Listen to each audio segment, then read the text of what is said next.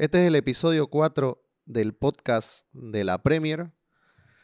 Vamos a hablar de toda la actualidad, de todo lo que pasó el fin de semana. La verdad que hubieron muchos partidos importantes, partidos importantes para pelear la punta. Hubo el, el derby de Manchester, o Manchester, como se debería decir. Y dejaron sabor a poco porque fueron puros empates. Y también hubo una decepción muy grande que fue la del Arsenal, que vamos a estar hablando. Estoy con Bruno, que seguramente nos va a dar su parecer como hincha. Y vamos a tratar de buscar el porqué de este pinchazo que tiene el equipo del norte de Londres. Vamos a, y hablando de Londres, vamos a comenzar hablando de otro que tiró un pinchazo, ¿no? Que fue el Chelsea, que en su visita a Goodison Park en Liverpool no pudo con el Everton.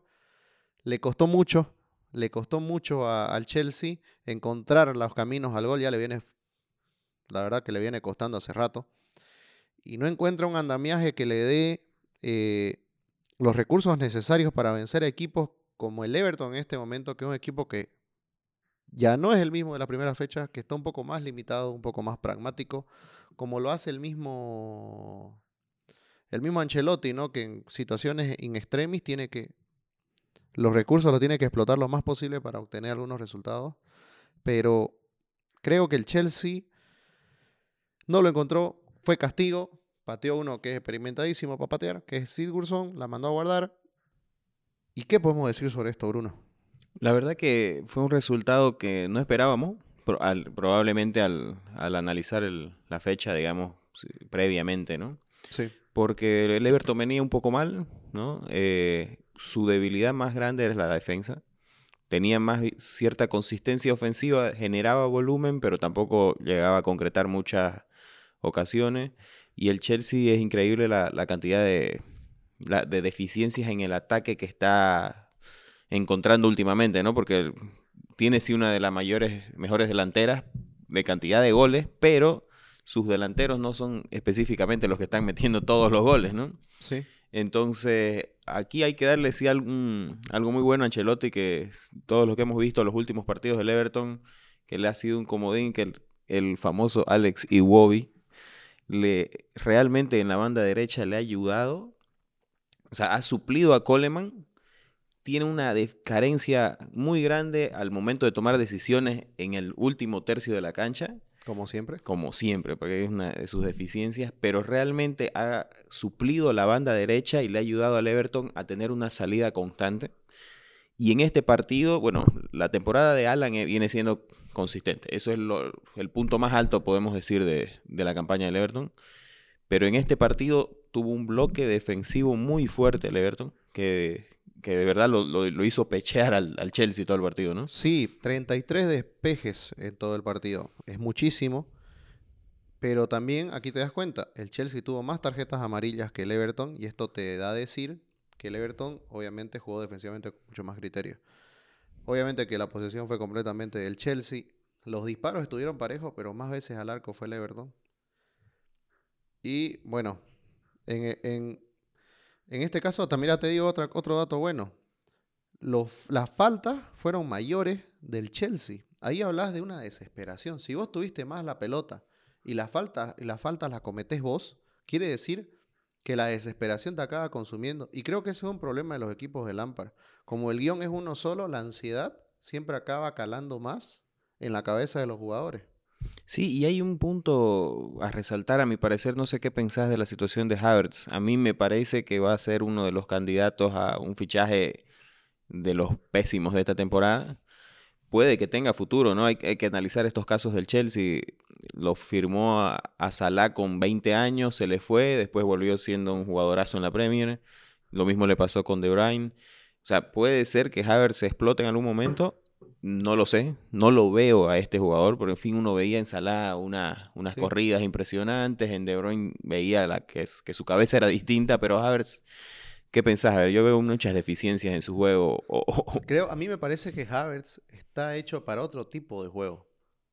Creo que al buscar a Havertz trató de buscar un Firmino que sea un catalizador de juego, pero Havertz dentro de la cancha y con el Chelsea acaba perdiéndose porque no acaba siendo ese catalizador. ¿Por qué? Porque tenés un Mason Mount que lo acaba encimando. tenés un Ziyech que también tiene mucho tiempo el balón. Y tenés jugadores como Hudson Odoy cuando entra. Este. Bueno, Pulisic lesionado, pero. pero claro, pero ya está, digamos. Que le va a ganar probablemente, ¿no? Sí, y, o sea, tenés jugadores en el Chelsea, creo, que, que tienen mucho el balón, como para prestarse las Havertz. ¿Me explico? En el Liverpool, en cambio, tenés jugadores más de transición. Un, un Tiago mismo no va. Él te va a alimentar para que Firmino luzca. Lo mismo hace Henderson, lo mismo hace este, este lo mismo hace Keita, pero no, no pasa lo mismo con, con, el Chelsea. ¿Por qué? Porque Kanté traslada mucho. Kovacic traslada demasiado. O sea, siempre le queda poco tiempo de balón a, a Havertz y él no se puede hacer dueño de la, de la cancha, ¿no? Y cuando él no se puede hacer dueño de la cancha, este, se le complica, se le complica un montón. A ver, mira, yo creo que después de esto, el, Chelsea, bueno, queda tocado, ¿no? Porque en la tabla va a quedar a, a ver, 22 puntos. Sí, tiene los 12 jugados, se encuentra 3 de, la, de la punta, pero viene de, con, esta, con este partido perdido, ha perdido en los últimos tres, en las últimas tres fechas ha perdido cuatro puntos. Aquí lo, importante para el Chelsea fue que perdió la chance de estar ahí arriba ya, ¿no? O sea, termina quedando a tres puntos. Y que tiene que ir a visitar el Molinox, que no va a estar tan complicado, porque sabes que no viene, viene de capa caída, el, porque, bueno, está bien, no está Raúl Jiménez, ya no pueden hacer gol, pero que comienza a fallar la defensa de los Wolves, que era una de las más sólidas, ya yo creo que Chelsea podía hacer ahí mella, pero bueno, quedó en eso. Y otro partido atrayente de esta fecha fue la del Sheffield United contra el Soton. El Sheffield no acaba levantando cabeza, ya hemos hablado de eso, ya hablamos por qué el, Sheffield perdón, no, puede, no puede repetir lo que hizo en la temporada pasada. Pero hablemos del Soton. El Soton ganó 3 a 0 de una manera, como siempre lo hace el Soton, directa, pragmática si querés verlo así, pero muy ordenada. Eh, saliendo con transiciones rápidas, aprovechando siempre el buen disparo de los jugadores que tiene. Porque si vos te das cuenta, Che Adams, como Armstrong, como Warpros, como Danny Ings, si queda sobrando el balón, acaba marcándote goles. Después tenés jugadores de velocidad como Yenepo, como Redmond, como Walcott. Mirá cuántos jugadores te estoy nombrando para hacer diferentes tipos de juego. Y eso es lo que hizo Hasselhutel. Fue tener diferentes variables cuando los necesite. Y al tener todas esas variables, acabó siendo un equipo que tiene las armas y es, es como una navaja suiza, ¿no? Solamente la saca cuando tiene que utilizarla. ¿No? Saca, digamos, el detonillador cuando tiene que usarlo, saca la, tijera cuando tiene que usarla. Y nunca se desespera. Siempre vos sentís que el Soton tiene, este, tiene una, ¿cómo se puede decir? Este, siempre está bajo control en el partido. Y eso es algo que acaba llenando de confianza a los jugadores. Y también es otra cosa, hay convicción en los jugadores de cómo pueden llegar al gol y cómo pueden evitar que se los hagan. Porque encontraron un gran arquero como McCarthy. Encontraron laterales muy serios como Walker Peters y, Bertrand, que está viviendo su segunda juventud. Y encontró en Bednarek y especialmente en Westergaard un central clase mundial, creo yo, ya Westergaard, que te puede brindar velocidad, gol, eh, despeje por altura. La verdad que es impresionante. Aparte, Oriol Romeo viene teniendo una gran campaña. Si no juega Oriol Romeo, también tenés variantes para esa posición. Es este por demás de, de ¿cómo se puede decir? poder reconocer el trabajo de Hasenhutel hasta ahora porque ha acabado armando un equipo que le puede dar pelea a cualquiera. Sí, es un equipo, la verdad, partiendo desde su línea de atrás, como indicaba, la base con McCarthy realmente es un muy, muy buen arquero. Podría estar entre las... O sea, ya tenemos arqueros fijos, ¿no? De los mejores de la Premier, podemos nombrar los Leno, eh, Loris, Allison, pero McCarthy si se empieza a sumar a esa lista, hay muy buenos arqueros en la Premier. Darlow ha sorprendido bastante del Newcastle con muchas tapadas. Y y el eh, cómo ha progresado Vester por la temporada anterior no lo teníamos tan solvente en la línea de atrás. No era, o sea, sí, sí, veías condiciones, ¿no? Un tipo grande, duro, cabeceador, que iba por arriba muy bien, pero no, no encontrabas esa solidez que tiene en esta temporada, ¿no? Y es, es un punto muy alto, ¿no? Y lo de Ings realmente es impresionante, ¿no? Desde su salida de Liverpool, de a poco encontró en el Soton su lugar y su posición y, se ha cansado de hacer goles después de su lesión, antes de su lesión, o sea, ya es un goleador eh, probado en la esta Premier, ¿no? Sí, y, encontró un gran socio en Che Adams. Ah, vio que Walcott aparece en los momentos más complicados, aunque no aparece en todo el partido, es rarísimo. Y bueno, sigue sacando resultados. Y ahí, y mira, si el Tottenham y el Liverpool no acaban ganándose el miércoles, y si gana el Southampton, los puede alcanzar. Estás hablando que el Southampton tiene la misma cantidad de goles que el Tottenham, ¿no? Y, tres menos que el Liverpool. Sí. Eh, eh, realmente es, un campañón que está haciendo el, el Southampton, ¿no? Sí. Ahora, recién, bueno, pasándolo muy por encima, el Leicester ganó, sigue ganando, volvió a retomar la zona de la victoria y se la tomó en serio. Eh, ganó los partidos que tenía que ganar, le ganó al Sheffield primero, luego le ganó al Brighton y se coló otra vez arriba. Y el Leicester está con 24 puntos. Y tiene más victorias que los dos punteros, solo que perdió cuatro partidos. Así que, ojo con el Leicester, es, ese es el, representado por, por, Bruno. Así que vamos a ver por ahí. Mirá, yo no te tenía fe, pero mirá, yo lo veo corto el equipo, pero no, no es corto, pero como, como habíamos charlado, eh, creo que le falta recuperar a dos piezas, ¿no? Una es Soyuncu, que, que cuando llegue el turco va a ser un punto, probablemente un punto alto. Y bueno, ya está retomando en Didi, y como charlábamos, en Didi es una pieza clave para el funcionamiento de este, de este Leicester, ¿no? Y Bardi, que, es un caso a estudio realmente, ¿no? es impresionante lo de Bardi, ¿no? Es, como para hacer una película, ¿no? De la vida de Bardi. Mira, Estábamos hablando del Soton hace un momento, ya nos vinimos a Leicester para poder hablar ya del Top 4. Y el Soton tiene una dura parada en los papeles, en lo tradicional, pero quiero que me digas y me comentes cómo fue ese partido porque va a enfrentar al Arsenal. ¿Qué pasó en, en el Emirates este fin de semana? A ver, la verdad que veía, nosotros charlando la el podcast anterior, el capítulo anterior, hablábamos de que si el Arsenal se lo mataba de centros al, al Barley, el Barley no iba a sufrir. Sí, porque tiene uno de los mejores cabeceadores de la liga que es Tarkovsky. Y, es un equipo, es un equipo de, está diseñado para eso. diseñado para eso, es su fútbol, ¿no? Y Arteta no encontró el camino para hacer otra variante que no sea tirar centro. Y nuevamente, a quienes le tiraba la centros, a Guamellán, que no, no te va a ganar esa pelota. Jugó con un con un Lacazette de 10, con un Lacazette de 10. No es su posición, yo no entiendo, o sea, a ver, aquí yo les he comentado siempre que no soy un crítico de Arteta.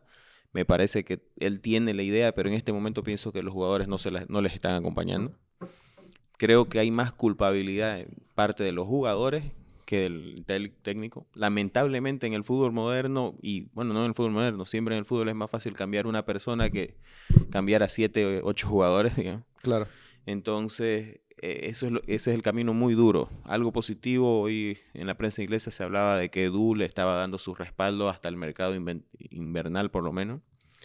Esperemos, pero, pero volviendo un poco al juego. Donde puede hacer mucha caja el Arsenal porque tiene muchos jugadores que no pudo vender por la situación, obviamente la coyuntura era que tampoco ha mejorado, estamos con la segunda ola, no sé cómo. Sí, pero, pero creo que el Arsenal es raro porque Arteta recuperó a algunos jugadores, considero que ha recuperado a algunos jugadores, pero no lo necesario como para ser protagonista. Lo triste es que este era el partido que como hincha y como cualquier analista que podía decir, bueno, este es el partido para que el Arsenal gane este partido y de ahí empezar a un nuevo periodo. A ver, veamos qué, qué es lo nuevo que se le viene al Arsenal. Y no ganó se ganó solo, porque el, el, Barley solo tuvo una chance. En el primer tiempo un cabezazo de Wood con un desmarque de Gabriel impresionante, la verdad, cómo lo dejaron solo.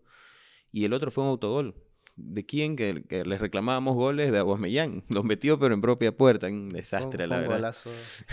una peinada espectacular del Gabonés. Pero bueno, ¿qué es lo mejor que te tiene este equipo? En creación y muchos coinciden que es Saca y tiene 19 años y le estás echando la responsabilidad eh, de, de, cargarse con el juego del equipo a un muchacho de 19 años que, que lo está haciendo muy bien, la verdad.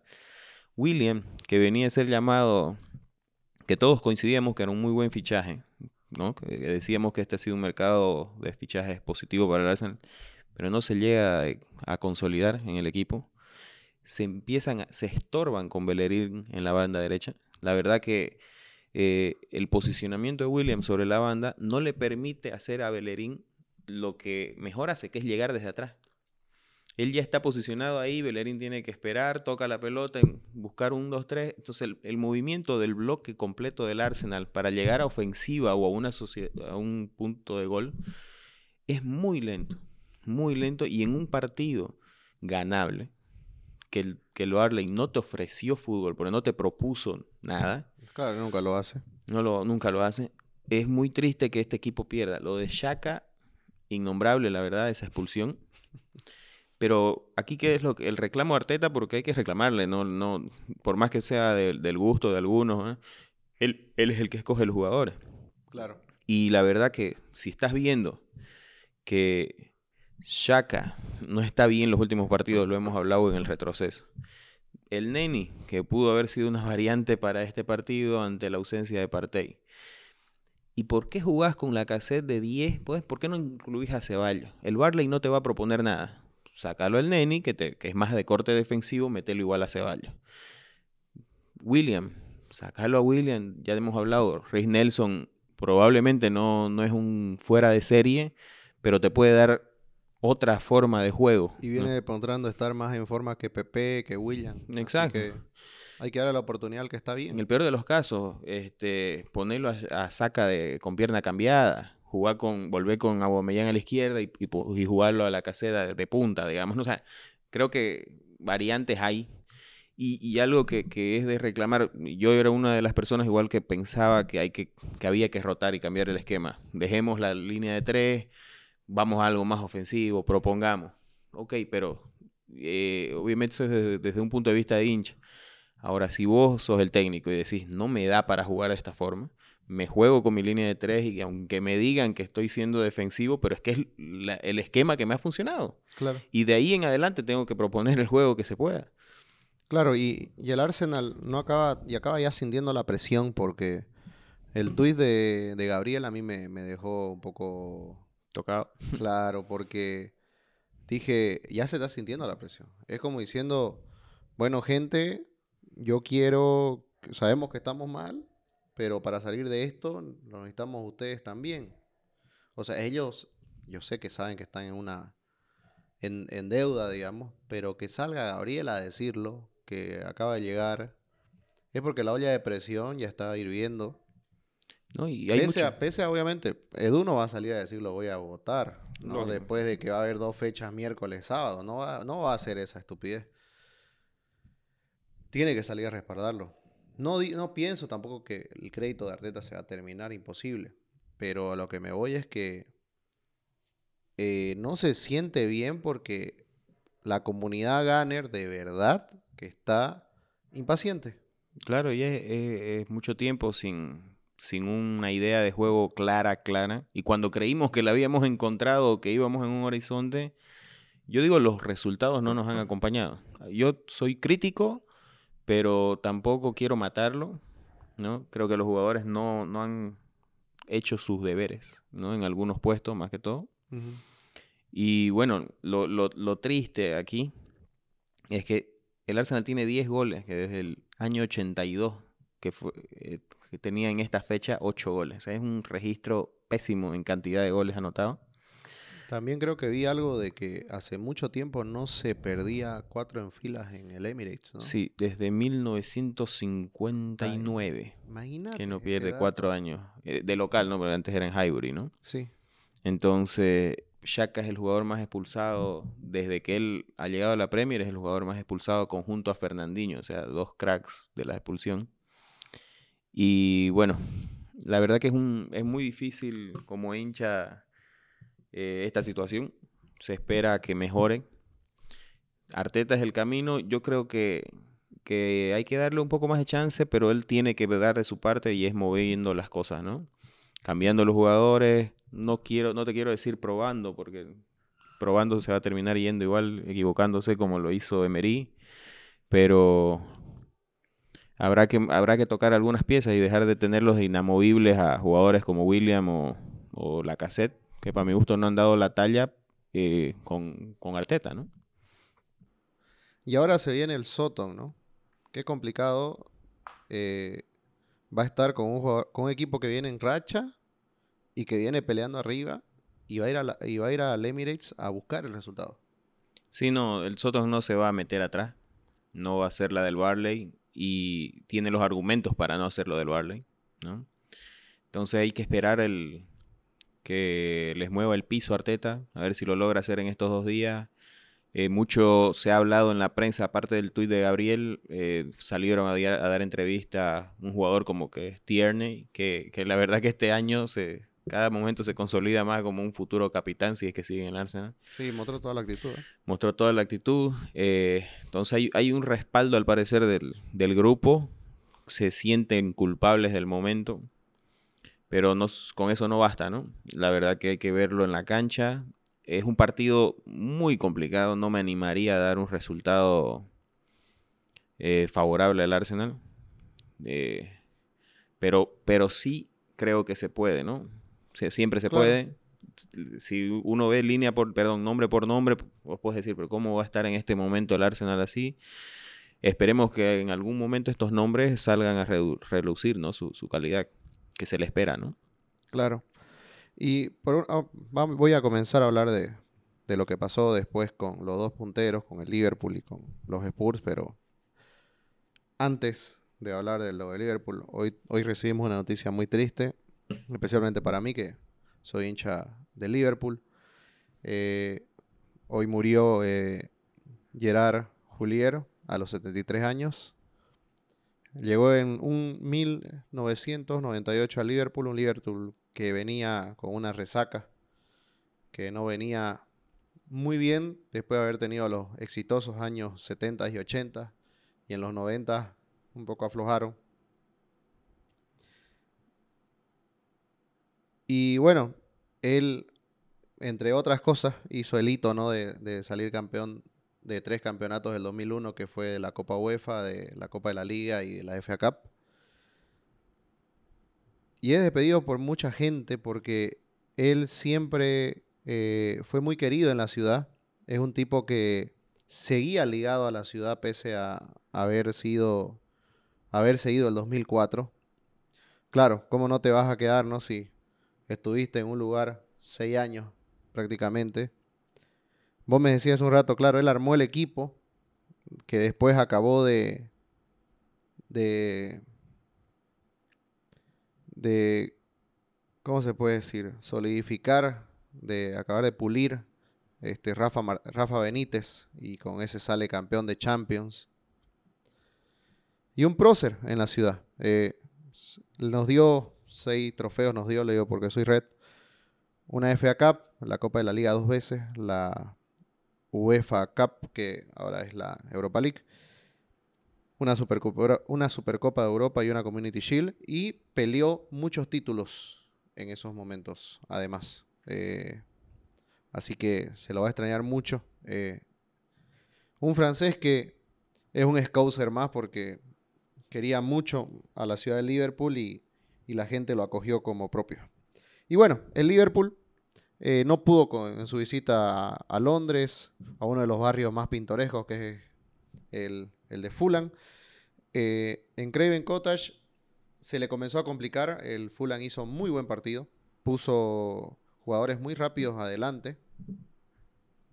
Y no solo jugadores muy rápidos, sino jugadores que podían comprometer porque el tándem adelante entre Lukman, Loftus-Cheek y, y Iván Cabaleiro complicaron mucho a la defensa de Liverpool. Una defensa de Liverpool que comenzó con Matip y con Fabiño. Matip estaba en duda. Y en el segundo tiempo, por temas musculares, acabó saliendo Matip. Y el Liverpool quedó sin un central natural porque los centrales eran Fabiño y Henderson. Eh, pese a esto, el Liverpool mejoró mucho en el segundo tiempo. Mereció llevarse el partido en el segundo tiempo. Eh, el penal que acaba cobrando Salah, sí, fue penal. Acabó cobrándolo el egipcio.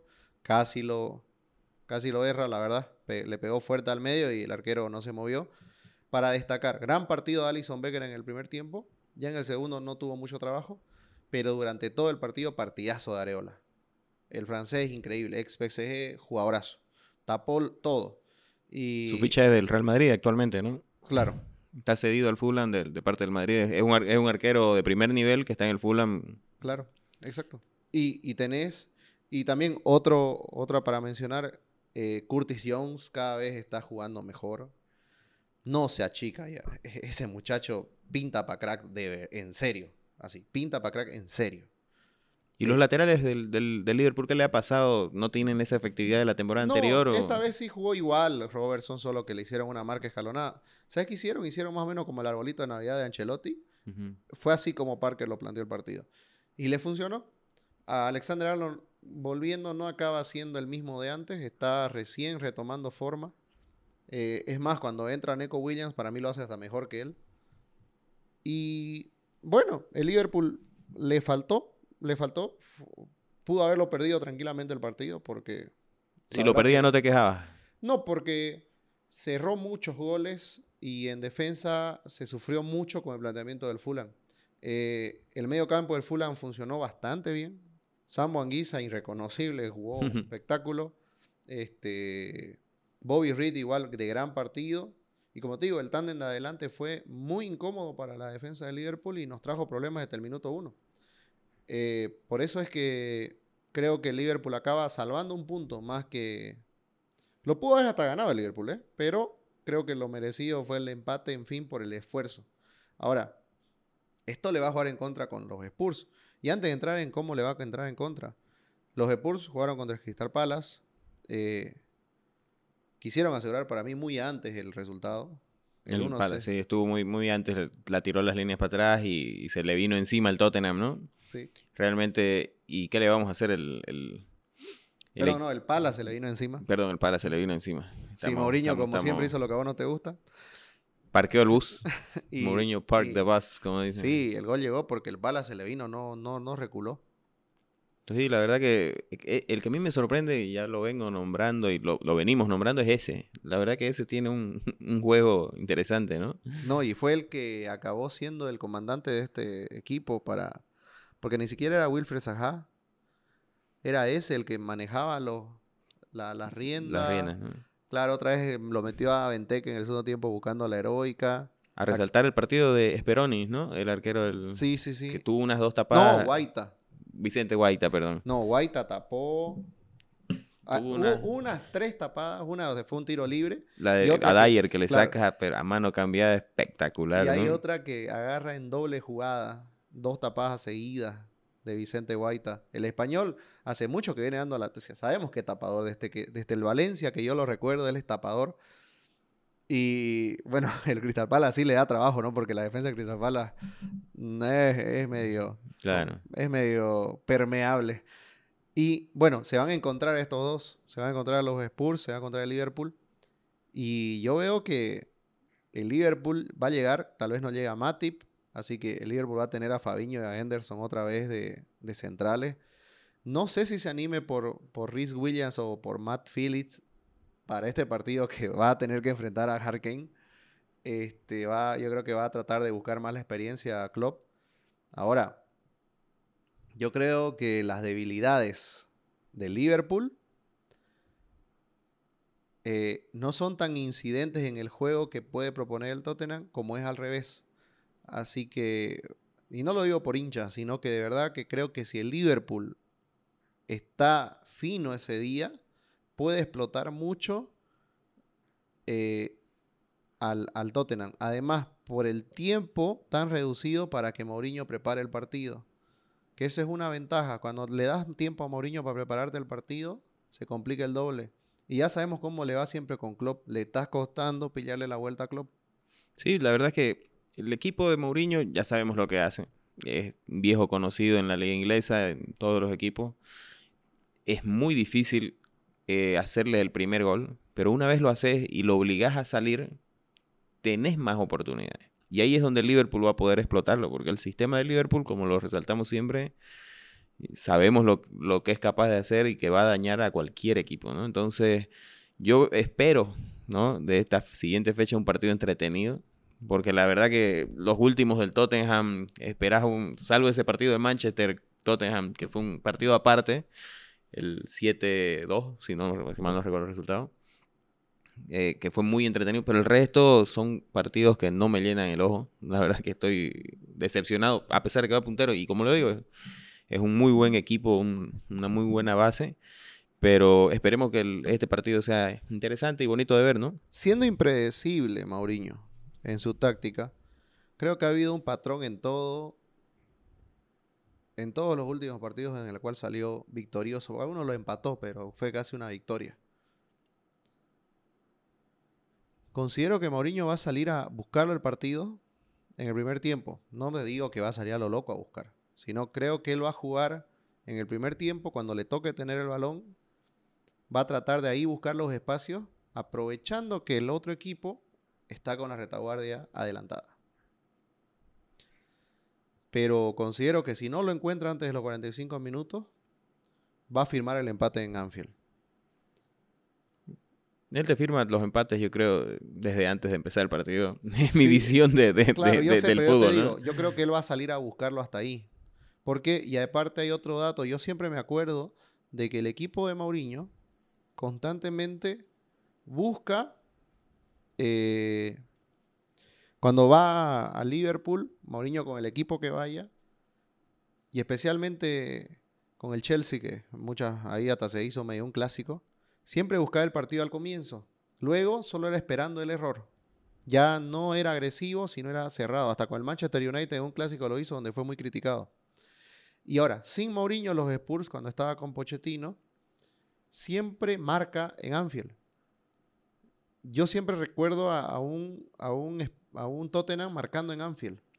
Así creo que Mourinho eso sabe, porque vos cuando sabes que marcas en una cancha, llegás con otro semblante. Así que no sé, creo que puede ser un partido que va a ser más que interesante por el tema táctico, por el tiempo tan reducido para, para planificarlo y por las bajas del Liverpool, ¿no? que cada vez son más, pero creo que aún tiene equipo suficiente para poder generar una ventaja ante el rival. Sí, yo, igual me imagino un Liverpool ganador, no en este partido. Eh, aunque le va, le va, a costar, yo lo que espero es ver ese buen fútbol que en esta fecha nos costó encontrar, ¿no? Un buen partido así de Premier que nos guste, ¿no? ¿Y en cuál esperábamos eso? ¿En cuál esperábamos eso? En el derby de Manchester, ¿no? Que realmente fue una decepción épica. Era como dame, y si no me das, yo tampoco te doy. Y si me miras feo, nos miramos feo, pero cada uno en su vereda, no vamos a cruzar la calle en ningún momento. Fue, yo lo nombraría como un partido apático. Sí, muy apático, y la verdad. Pero aquí hay que, hay que ser consciente que no sabíamos qué esperar de, de Ole Gunnar Solskjaer. Hizo probablemente lo que tenía que hacer. Lo que no esperábamos. Lo que no esperábamos, ¿no? ¿Quién sale más beneficiado de este empate? Seguramente es el Manchester United. Estoy seguro. Estoy, eh, cualquier análisis te vas a decir, por, o sea, el partido fue paupérrimo, no fue muy vistoso, muy pocas chances de gol, pero el beneficiado de un punto o de no perder es el Manchester United. Y peor como venía, ¿no? Entonces le puso cuatro, le pobló el medio, lo obligó a abrirse al City ¿no? Pues, tuvo que irse por los costados y, ahí empezó con unas muy buenas marcas de Juan Bisaca, que, que para mi parecer fue el mejor del partido. Sí. ¿No? A mi, a mi punto de vista, él fue el mejor de lejos. Y que bueno, cuando quiso, cuando recuperaba el, balón, tenía que mover todo ese bloque para llegar a los tres cuartos del equipo rival, del, del City en este caso, y tardaba muchísimo. Y las pocas veces que quiso salir rápido, no encontraba el referente porque hasta el mismo Rashford realmente se volvió ese primer defensor que a veces dicen que es el, delantero. Y como decís, muy lejos del arco el, United, muy lejos del arco. No lució Pogba, no lució este, Bruno Fernández, porque la verdad que todo lo que ellos hacían estaban muy lejos y estaban con muy pocos compañeros con quienes poder este, asociarse. Y el City que tenía que explotar la banda, tuvo un Sterling que, que estuvo un partido para el olvido de Sterling, ni a la altura del Sterling que estábamos acostumbrados a ver. Mares estuvo anulado, esa es la verdad, anulado. Y, solo por yo, ¿no? Porque tampoco es que Pogba le, le dio una mano. Para nada, claro. Así que ahí murió el juego. Gabriel Jesús se chocaba, peleaba con todo el mundo, pero no tocó el balón prácticamente. Y, y cuando tomaba el balón este De Bruyne, porque no tenía compañero, no le puso compañero Pep, porque a mí me sorprendió con el doble pivote con Fernandinho. Y no lo entendí. Creo que fue un tema más de rotación. Pero tampoco es que se animó después a meter a, un Bernardo Silva, a un Foden. Sí, la verdad, el, el doble pivot, por último, podías entenderlo en controlar al Manchester quizás el primer tiempo. Pero ya viendo cómo el equipo te planteó Solskjaer, vos ya esperabas el segundo tiempo, saco o a Rodri o a Fernandinho, meto uno más adelante yo sé que estaba, ibas a terminar poblando mucho ese último tercio, pero, pero también es, algo que esperabas, ¿no? se cubrió mucho las espaldas del Pep, ¿no? Sí, te digo algo más. Rarísimo lo de, lo de, lo de Solskjaer, porque creo que es primera vez en el campeonato que mete cuatro mediocampistas de ese estilo, ¿no?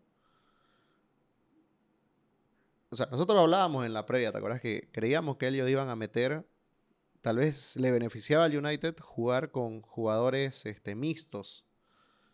Pero metió a todos los mixtos. lo puso todo. y, y, no resultó porque estaban muy lejos del arco. Rashford no estaba inspirado. Este, Greenwood desaparecido completamente. Y después cuando trató de entrar a Martial, Martial la verdad creo que ni mm. tocó el balón. Así que muy deslucido. De Gea y Ederson, y, perdón, De Gea y Ederson fueron eh, a miradores de palco porque ni siquiera los exigieron. Sí, y hubo unas 3, 4 jugadas que De Bruyne salió fastiado por, porque no tenía referencia adelante, como Gabriel Jesús fue absorbido totalmente por Maguire y por Lindelof. Se lo comieron a, Gabriel y, la verdad que le faltó respuesta al City. Esperábamos mucho más este partido y no, ¿no? Muchísimo más, y, lo, pero sí, como hay que ser, hay que buscarle lo positivo y fue el, el beneficiado fue Solskjaer. Vos me nos comentabas, ¿no? Probablemente teníamos nuevo técnico después de... No, yo quería. no, la debacle del Manchester a mí me interesa. Pero yo lo molestaba a Joselo. Y, y él decía que no, ¿no? Él se resiste. Pero yo creo que si eh, sucedía alguna locura en este partido, algo loco, digamos, ¿no? Que, que el United pierda por goleada, ponele. Para mí la saca técnico. Aquí tenés eh, el contexto hace que los equipos no puedan votar para empezar. Y segundo, no se siente igual la presión sin público, ¿no? Exacto. Entonces no... Algo raro, ¿no? Justo no había público en, Old Trafford, pero en otros estadios sí hubo. Lo que pasa es que, bueno, Inglaterra han catalogado Tier 1, Tier 2, sí. y bueno, ahorita por, desde esta fecha ya no va a haber público en Londres. Ya bajó una categoría. Londres de, Tier 2 a Tier 3. Entonces ya cero público, no vamos a ver fecha, eh, ¿cómo se llama? Asistentes en, los campos de Londres. Sí, vi el comunicado del Arsenal, claro. Bueno, después de algo tan pálido y tan triste como el derby del Manchester, que nos dejó muchas deudas, hablemos de algo que pasó hoy en la mañana, que fue el sorteo de Champions y Europa League. Te lo, voy, te lo voy a decir. Para vos, ¿quién quedó mejor parado de los ingleses? Porque creo que sin duda el City, ¿no? Bueno, estos fueron los, estas son las llaves el Liverpool jugará contra el Leipzig, o Leipzig, como quieran decirle. El Manchester City jugará con el Borussia Mönchengladbach. Mönchengladbach, perdón. Y eh, el Chelsea va a jugar contra el Atlético. Duras llaves. Duras llaves. Creo que el City es el que queda, si querés, un poco más cómodo por tema de jerarquía, aunque sabemos que, que el Borussia Mönchengladbach sabe lo que es jugar ya instancias finales, llegó a una semifinal una vez, recientemente. De la Europa League, ¿no? Que justo la pierde con el Chelsea, si mal no recuerdo. Exacto. Y también ha sabido llegar a cuartos de final en Champions, casi siempre eliminado por el, por el Real Madrid. Creo, pero que en, los papeles. En los papeles, ¿no? Acaba quedando así. Ahora, por el lado de, del Chelsea, para mí es la llave más difícil que le puedo haber tocado. Sí, no sé. Eh, es, más, el, del, del bombo de los segundos, el más difícil, a mi parecer, el Atlético de Madrid. Y justo le toca al Chelsea, ¿no? Por, por juego, por cómo viene esta temporada. Y el equipo del Cholo siempre son equipos muy duros de, de, de jugar, ¿no? Y el segundo del bombo, que era para mí el más difícil, mirá, al Barcelona ni lo nombramos, es el Leipzig. Y el Leipzig al Liverpool. Y va a ser, va, un amigo Dani decía, qué partidos hermosos que se vienen. ¿Por qué? Porque quiero verlo a Nagelsmann contra Klopp. Sí, muy, muy interesante, ¿no? Sus su esquemas dinámicos que tiene un poco Nagelsmann. Va a ser muy bonito verlo jugar contra Klopp, que, que ya tiene algo bien escrito. Claro. Dos alemanes frente a frente. Pero aunque no creas, eh, según mi percepción, me quedó, yo lo, de los pocos partidos de fase de grupo que pude ver, lo vi el del Manchester que le gana al Leipzig de local. Me quedó una imagen muy pobre del Leipzig en ese partido. Después hemos visto el, el que pierde el Leipzig. El Leipzig de este año, ¿sabes qué me parece? De este año futbolístico, o sea, de este campeonato. Yo sigo la Bundesliga. Me parece mucho más frágil que el del anterior campeonato. Exacto. Lo siento como que es fragilidad, esa es la verdad. Lo veo un equipo que se puede caer muy fácil y que sin Werner perdió mucho peso y con las lesiones de Forsberg, de Savitzer en momentos claves, no acaba de encontrar ese delantero que acompaña a Poulsen, porque lo, probaron a Dani Olmo, lo prueban a Savitzer, lo prueban a Forsberg. Y no acaba encontrando. Tiene uno de mis mejores favoritos que yo lo traería para el Arsenal, por ejemplo, que sería Kevin Campbell, que para mí es una máquina, impresionante jugador. Pero, Y sus eh, centrales que, bueno, sí, Upamecano es- está pero, muy pero- bien pero visto. yo te digo ¿no? una cosa, esa defensa, si querés usarlo a, a, a Klosterman más, agregarlo ahí, a, a, a Willy Orban, que a mí me gusta mucho, por ejemplo, el Con húngaro. Konate, Konate, Konate que es muy bueno. Claro, Conate y Upamecano. Pero yo te digo, ellos tienen que pasar por la prueba Liverpool. O sea, tenés que enfrentarte a una delantera como la de Liverpool. Ellos la pasaron mal en la Champions porque se enfrentaron a una delantera muy pesada que fue la del PSG. Ahora hay que enfrentarse, ¿me entendés? Eh, así que creo que va a ser un fuego contra fuego. Para mí, el Liverpool va a tener que ser quien se hace más goles, no, no va a ser otra cosa. El Liverpool no va a recuperar a Gómez ni a Van Dijk, así que si va, va a ir en el mejor de los casos con Fabinho y Matip. Y ya va a estar recuperado Diego Diogo Jota, ya va a estar recuperado Thiago, así que va a tener variantes adelante. Y yo creo que el Leipzig va a llegar también completo. Pero creo que el partido también es el más atractivo de la llave, ¿no? De, de octavos. Sí, es el más, el más bonito. global. Es el más bonito, es el más entretenido de todos los partidos. Ahora, el Chelsea a mí me preocupa. El Chelsea se está tocando con su, con su antítesis. Porque el juego de Lampard puede acabar siendo eh, más bien favorable hacia el Atlético porque líneas adelantadas, retroceso malo, con un equipo que te espera, te quita el balón y sabe salir bien, con un Joao Félix, un Luis Suárez, que saben ocupar los Y un espacios. Marcos Llorente que está llegando desde atrás muy bien. Yo, yo he podido ver Claro, varios partidos y Saúl también que te llega de atrás. Ojo, ¿no? la va a tener dura, la va a tener dura y, y ahí tendrá que recuperar, yo creo, jugadores como o sea, sacar toda la casta que tiene Kanté, esperando que él pueda aguantar ese medio campo, porque hay que aguantar el medio campo del Atlético de Madrid. Sí.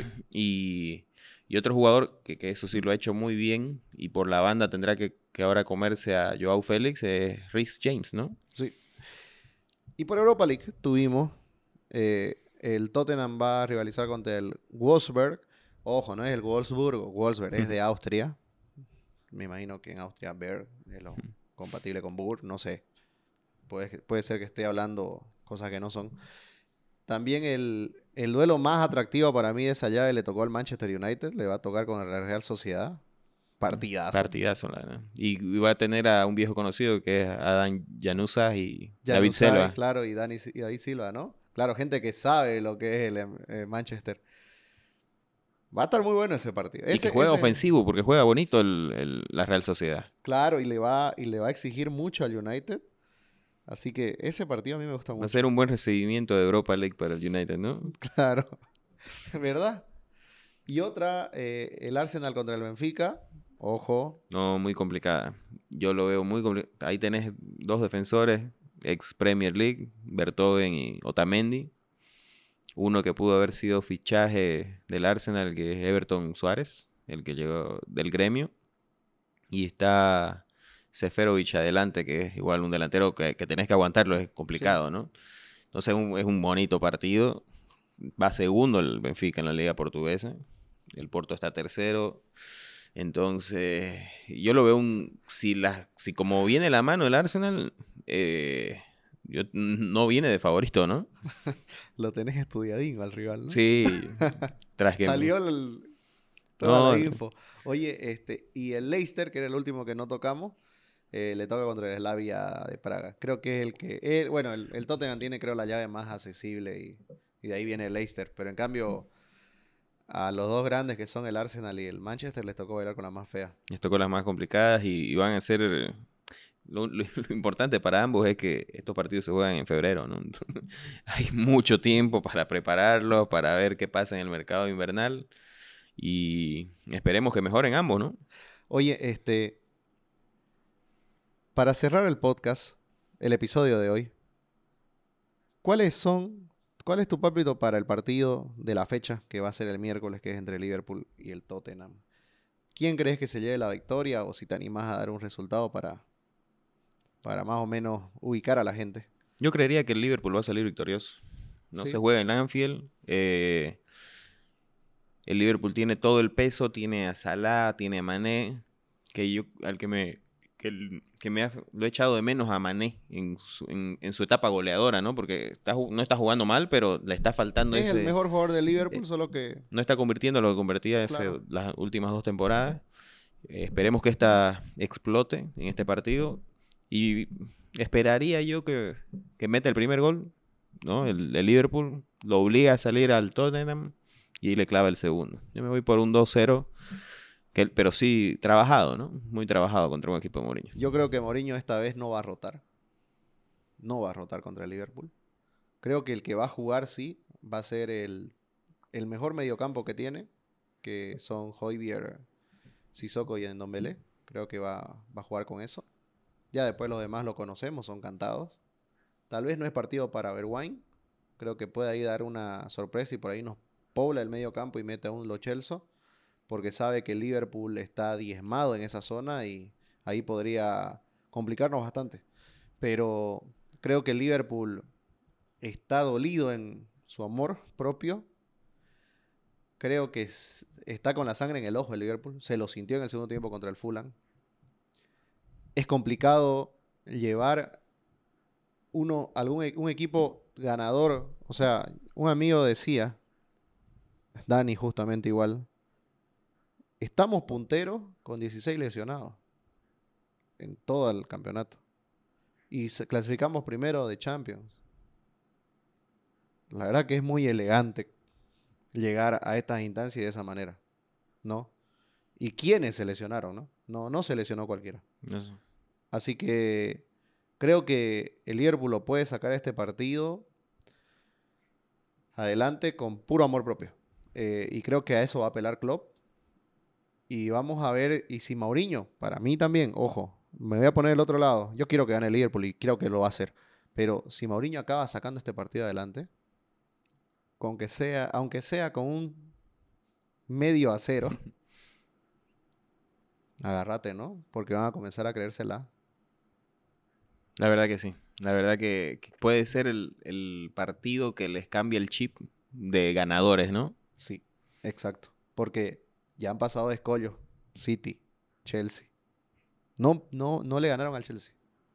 Pero lo empataron en un partido completamente desfavorable y ellos acabaron controlando muy bien. Y ahora viene Liverpool. Ahí tenés tus tres escollos.